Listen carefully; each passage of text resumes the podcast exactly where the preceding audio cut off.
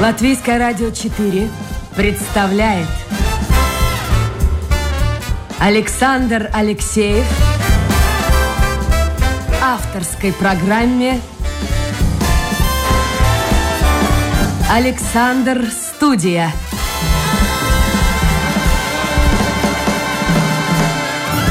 Здравствуйте, друзья. В эфире программа «Александр Студия». Как обычно, в это время с вами автор и ведущий Александр Алексеев. Ну, принято считать, что если человек уезжает в иммиграцию, что называется, обрывает все корни, то, в общем-то, только его дети, а потом уже внуки станут полноправными гражданами той или иной страны. А жизнь, вот, особенно если он уезжает, конечно, не ребенком, вот в первые годы, они, в общем-то, очень сложные. Но есть и исключения. Вот сегодня, мне кажется, мы будем говорить с человеком, который является собой исключение, человек, который живет ну, относительно недолго в Скандинавии, но уже, мне кажется, э, стал своим человеком и в Швеции, и в Дании. Э, так это, Мила, или нет? Или я ошибаюсь? Доброе утро из Скандинавии. Доброе снежное утро. У нас У нас снег. тоже снег. Не хвастайтесь, у нас тоже снег. К нам пришла наконец-то зима, да, у нас прям шапки снега. Вы знаете, что касается э, эмиграции, действительно это так и есть, потому что э, чем взрослее ты переезжаешь, э, тем меньше шансов э, состояться Э, в стране. Но это понятно. Когда ты переезжаешь, когда тебе 25 лет или 30, у тебя одни возможности. Когда ты переезжаешь и тебе уже 35, а если тебе 40, 45, это совершенно другие возможности. Естественно, что э, всегда, как правило, если это переезд по воссоединению семьи, а есть не перевод, если это не по работе, то всегда идет вот такой вот социальный лифт вниз, и тебе нужно все равно учить язык, тебе нужно подтверждать свое образование или получать новое, местное, для того, чтобы стать э, чтобы иметь возможность выйти на местный рынок труда. Поэтому, естественно, чем старше ты становишься, тем сложнее, эм, э, тем меньше история успеха в иммиграции. Но вы прошли Это этот так. путь, как вы сами считаете? Вы знаете, я не могу сказать, а, что я, а, я, я уехала из Минска, из Беларуси, я, я минчанка. Я, я уехала э, в момент, когда э, социально, в плане карьеры, а, я сделала себе из имени бренд у себя в стране, и в 2009 году гильдия маркетологов Республики Беларусь присудила мне титул персона года. И вот на гребне вот этого успеха, и мне нужно было уезжать. Мне подождите, подождите, крайне... подождите, Мила, что значит нужно было? Что случилось? Ну, я вышла. Я вышла, ну, э, я в Минске встретилась, встретила своего будущего мужа, и через два года нашего, в общем-то, знакомства а, получила предложение выйти замуж, и стал вопрос о моем переезде. Он датчанин, я, он да, датчанин. Да, да, он предприниматель. Он датчанин, да, он предприниматель из Дании. Вот, и это далось очень сложно ему и мне, потому что он видел, что я не хочу уезжать. Даже спустя э, три года он сказал, что его самая большая, самый большой страх был, что в какой-то момент я скажу, что меня не устраивает э, все это, и я возвращаюсь обратно, потому что ритм жизни другой. И, а были такие мысли, не... действительно? С вашей стороны? Обратно? Да. А, нет, таких мыслей не было, но э, после того, как мы э, поженились, я еще целый год не переезжала в Данию для того, чтобы э, подготовить свою компанию. У меня была своя компания открыта в Беларуси. Мне нужно было сделать филиал, мне нужно было найти, кто будет управлять этой компанией и э, закрыть кое-какие дела. В том смысле, и, в том еще, и мне еще надо было найти некие ниши и понять, э, куда я иду, э, потому что вот э, просто ехать в никуда и сесть на шею мужа вообще не моя история ни разу. Вот я а, хотел поэтому... здесь уточнить, Мила, я хотел бы уточнить, вы уже сами начали разговор на эту тему, потому что многие люди, многие женщины, э, ну, в общем, не очень устроены у себя на родине, будь то Латвия, будь то Беларусь или Россия, они хотят богатого, иностранца. В вашем варианте, в вашем случае, как раз все совпадало. У мужа своя компания, строительная компания. Могли бы, ну, я не знаю, заниматься каким-то хобби, увлечением, но нигде не работать, сидеть в городе Мальме и радоваться жизни. Ну, теоретически могла бы, но дело в том, ну хорошо, ну год сурка, ты там предоставлен сам себе, отоспался, отлежался, ну и что дальше? Ну а дальше что будет? Депрессия? Ну, а Рожай детей, воспитывай и так далее, и так далее. Также об этом мечтают очень многие женщины, кстати, и, и нельзя в них бросать камень.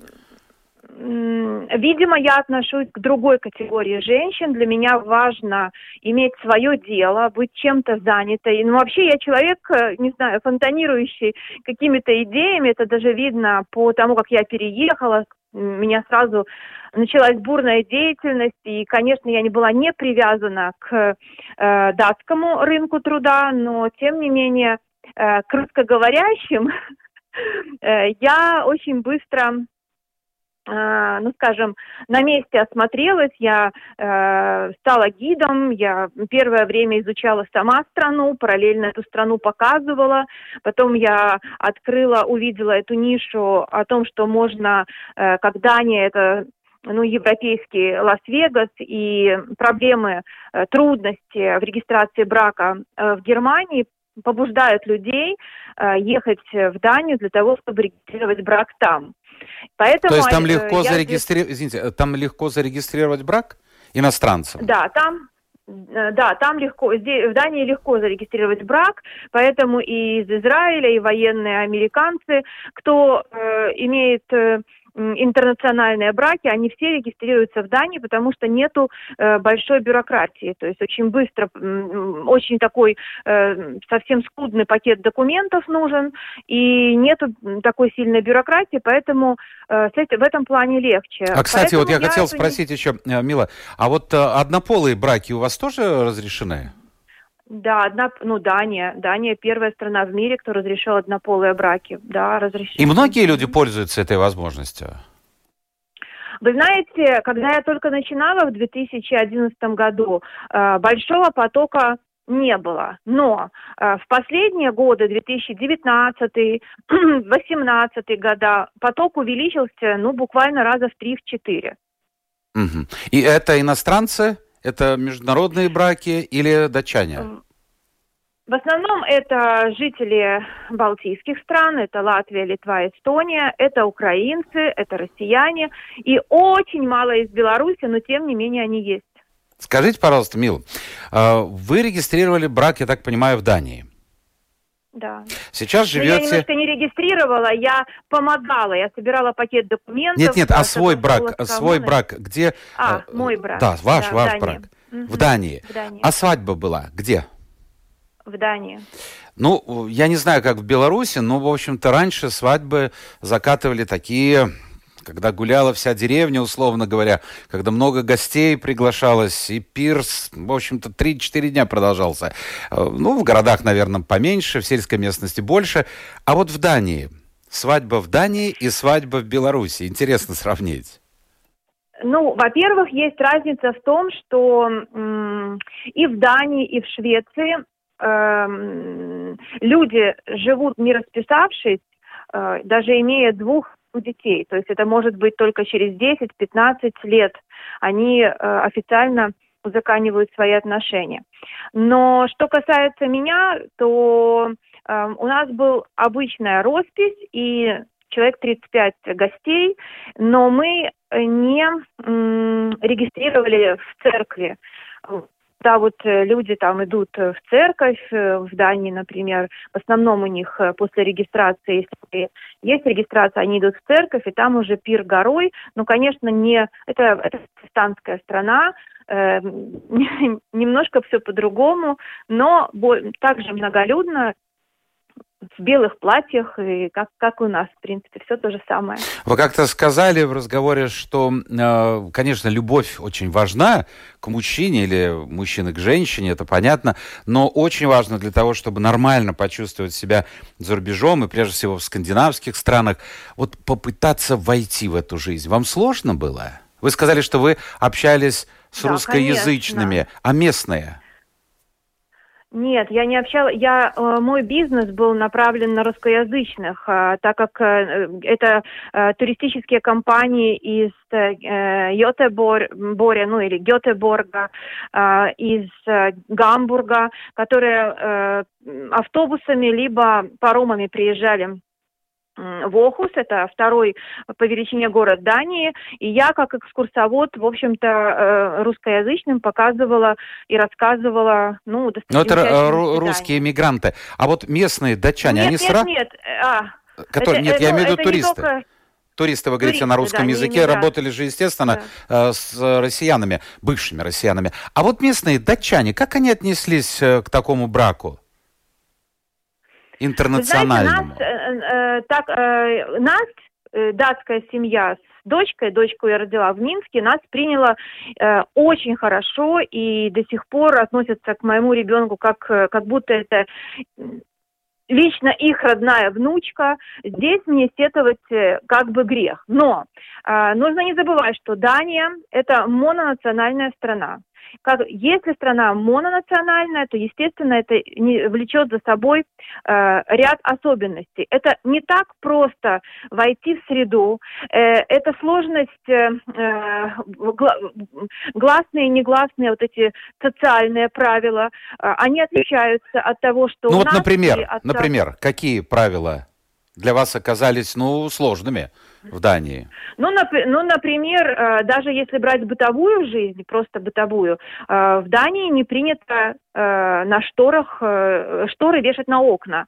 И ты, когда находишься, одно дело, ну окей, ты на улице, и все нормально, но другое дело, когда ты дома, и ощущение, что ты в аквариуме, это крайне ну, неприятно. То есть это, у нас нету такого. В основе, конечно, лежит вот этот свод негласных правил Янтеловин, если брать в целом, э, когда ты не лучше, чем другой, э, вот там целый свод, их там 10 или 11 пунктов, э, по которым, в принципе, и строится э, датское, шведское общество до сих пор. Пусть об этом не говорится прямо на каждом углу и вслух, но оно так и есть. Тут э, нету индивидуализма, здесь в основном это групповая работа, и когда на работе, и когда учишься, тоже очень много проводишь обучения вот группами.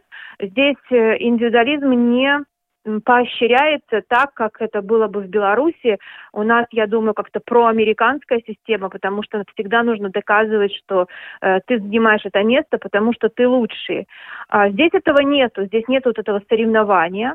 А то, что ты не лучше, чем кто-то, говорит о том, что, в принципе, нет такой ярко выраженной, наверное, зависти.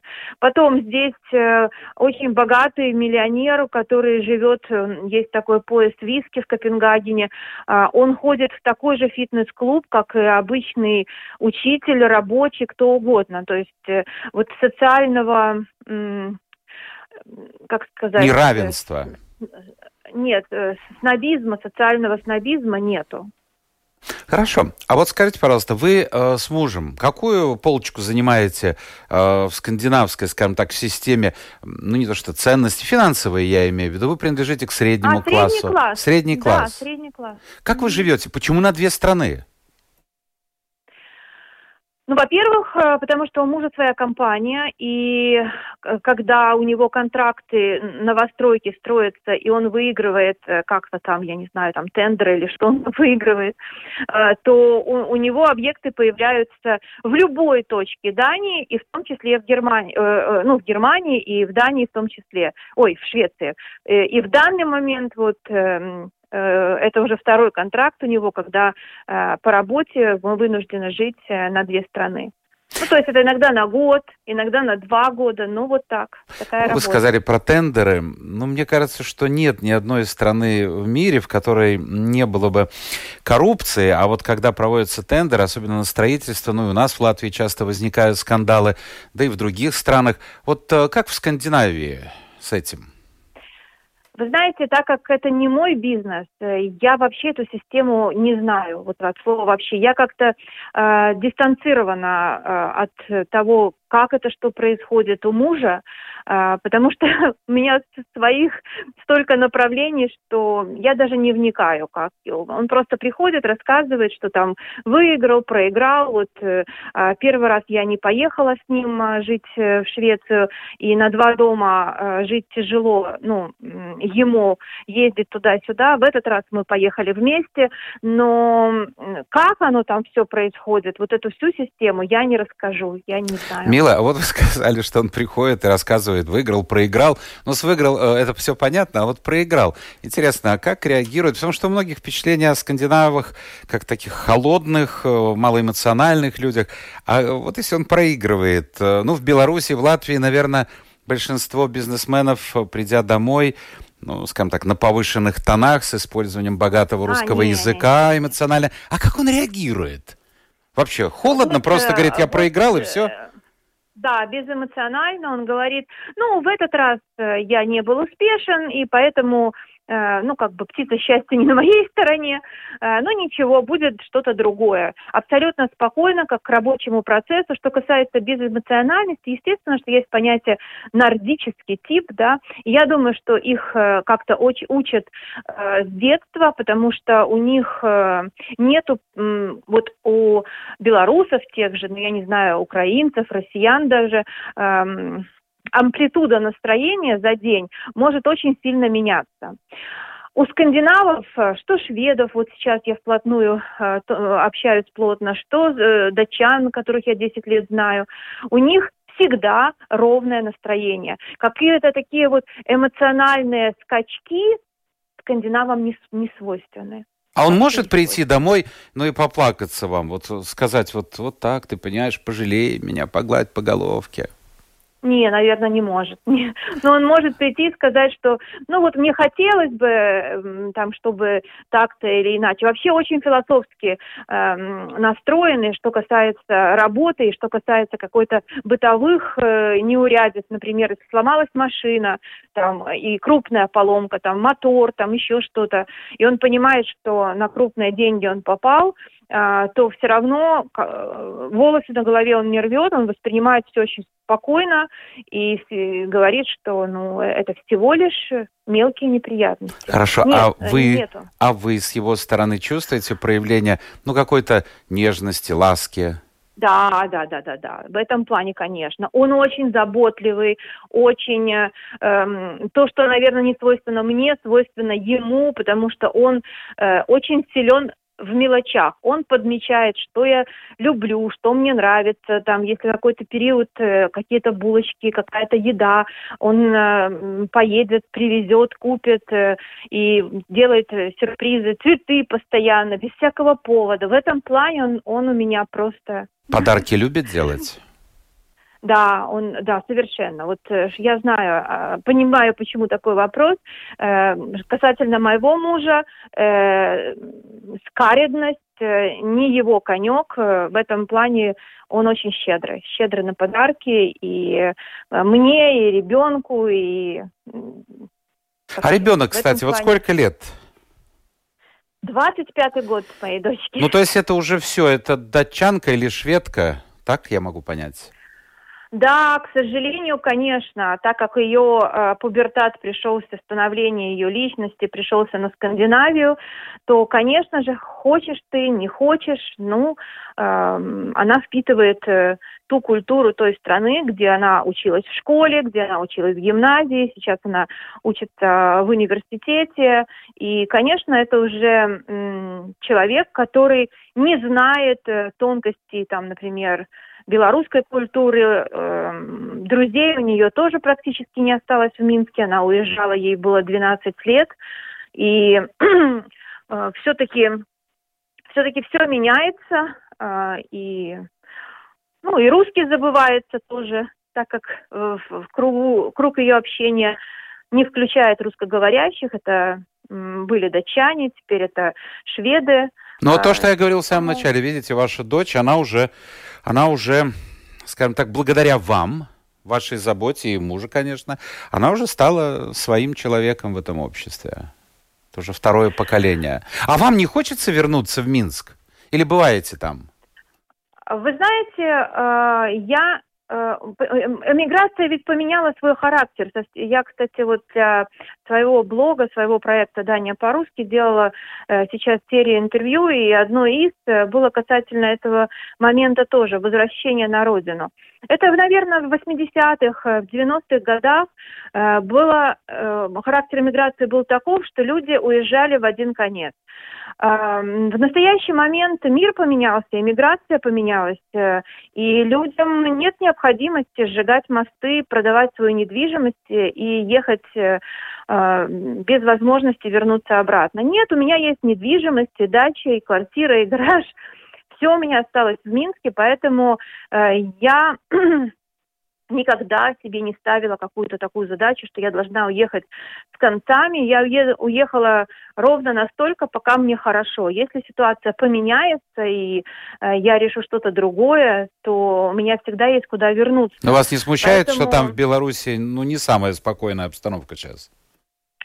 Ну вот вы знаете, в данный момент то, что происходит в Беларуси, меня не то, что не смущает, меня возмущает, меня возмущает настолько, я не могу даже себе представить, что такое возможно в такой мирной стране и вообще как это случилось и, и сколько это все продлится, потому что то, что происходит, это геноцид э, своего народа. И как обращаются с людьми, какое количество людей, э, это людей с высшим образованием, врачей, архитекторов, инженеров, ректоров университетов, доцентов, профессоров университетов, Индиаза, например, тех, кто имеет активную гражданскую позицию, кто высказывал свое мнение мнение против э, того, что голоса были фальсифицированы, все они поплатились, все они, даже наша красавица, э, и то 45 суток, за что она провела э, в СИЗО, за что? Ну, вообще, вот э, вся эта ситуация, она какая-то э, сюрреализма, я бы Но сказала. она должна же как-то э, завершиться.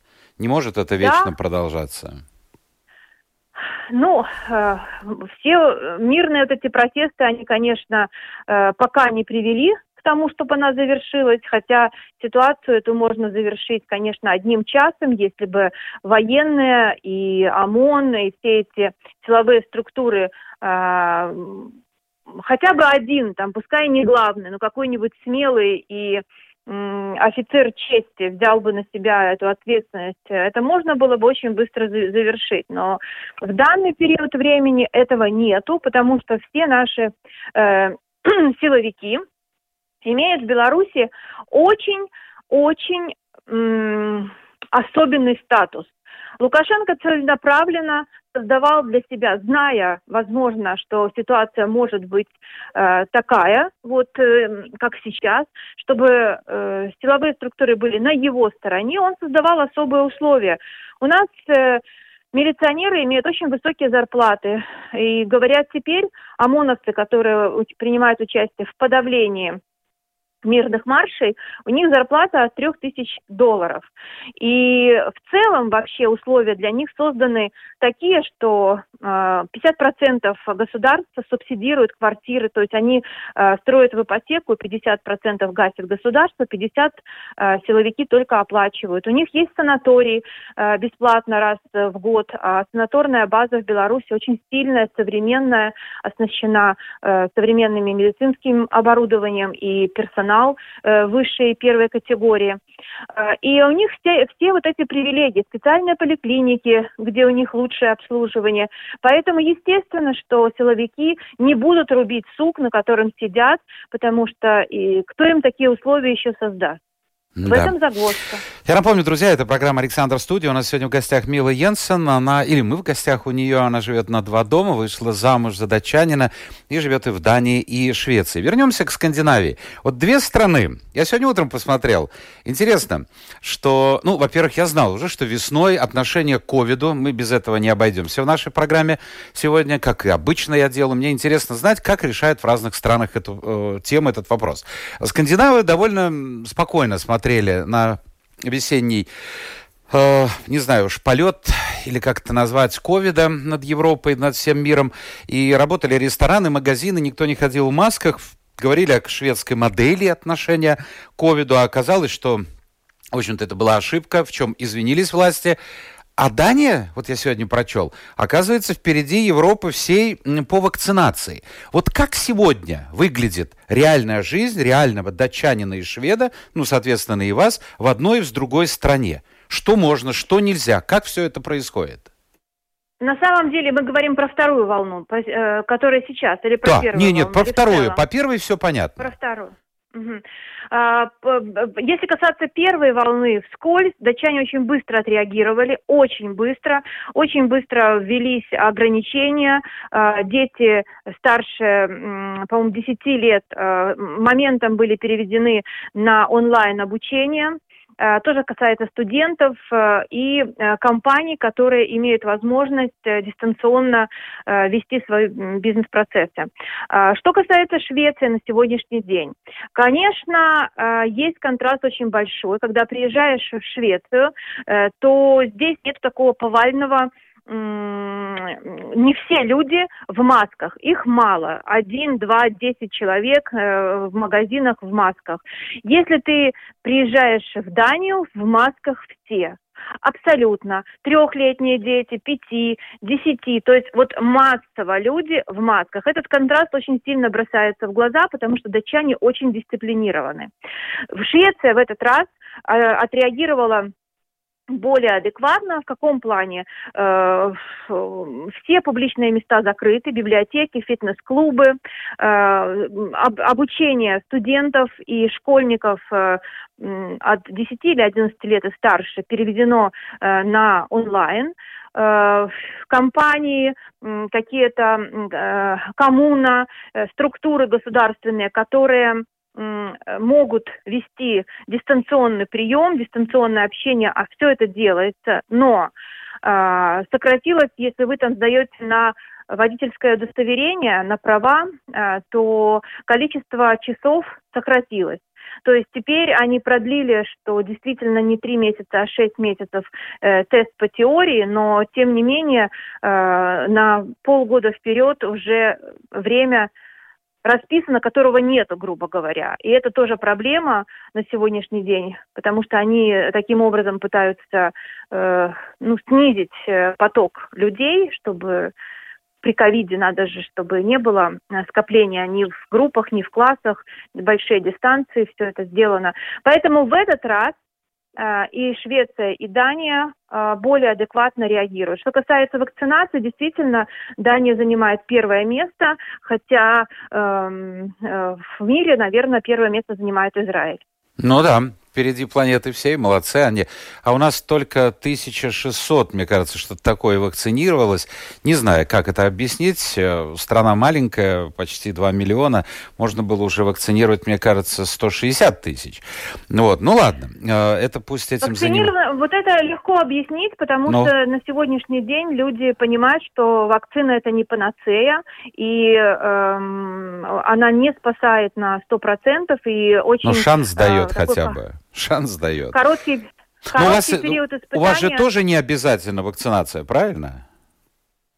Ну, если ты не работник э, медучреждения, если ты не работник э, контакта, прямого контакта с людьми, например, там дома престарелых, э, то, конечно, вот этой категории граждан вакцинация обязательна.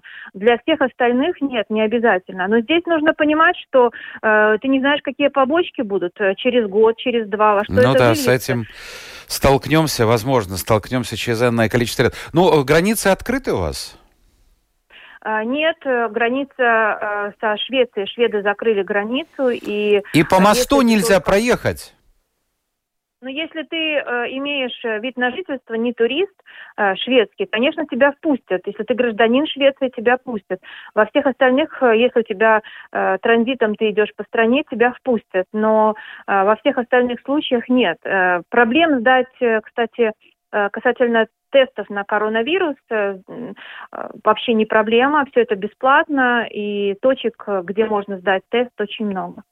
Я просто про мост вспомнил, когда я э, немного, ну, короткий период времени жил в Копенгагене, смотрел, как шведы, в том числе по этому мосту, приезжают в Данию буквально на несколько часов, чтобы чтобы выпить алкоголя крепкого, а потом уезжают, потому что в Дании он был дешевле и доступнее, чем в Швеции. А, так, да, так, у меня последний вопрос по ковиду и много, как обычно, вопросов слушателей, так что, а, ну, многие из них повторяются, я буду как-то вот их собирать воедино. А, последний вопрос по ковиду. У вас бизнес, Скандинавский центр бизнес и маркетинговых коммуникаций и студия свадебных услуг Милы Йенсен – нет, это все... эта студия уже закрыта уже в 2019 году. Хорошо. Угу. А закрыта почему? Ну, не пошел бизнес? По... Нет, не поэтому. Был период, когда мне пришлось в 2015 году возвращаться а, в Минск, потому что в доме делался капитальный ремонт, и мне нужно было быть в квартире, давать доступы и делать ремонт квартиры. А, и на, на, так как этот бизнес был полностью лежал на мне, у меня не было сотрудников, то естественно, что мне пришлось закрывать его, потому что э, ремонт затянулся, это все-таки государственный ремонт, он затянулся аж на 7 месяцев. Ну, в общем, обстоятельства Поэтому... побудили. Я хочу спросить, бизнес ваш сейчас, какое-то изменение произошло в этом бизнесе в связи с ковидом? Или как работали, так и работаете? Да, как работала, так и работаю, потому что мой бизнес, э, он э, много чего можно делать дистанционно. Это касается и сайтов э, для компаний шведских или датских, тех, кому интерес рынки э, Украины, России, Казахстана. Это тем, кому нужна помощь в маркетинговых исследованиях определенных сегментов, то есть под каждую компанию там или конкурентов нужно эм, исследовать, вычленить и создать базу данных. Поэтому мой бизнес в интернете и никаких изменений. Проблем. Как работало, так... Ну, давайте смотрим. Вот что пишет. Э, очень, кстати, показательное выражение. Вам хорошо тоже известно. Гунтес приводит. Наша Родина там, где нам хорошо. Вы с этим согласны?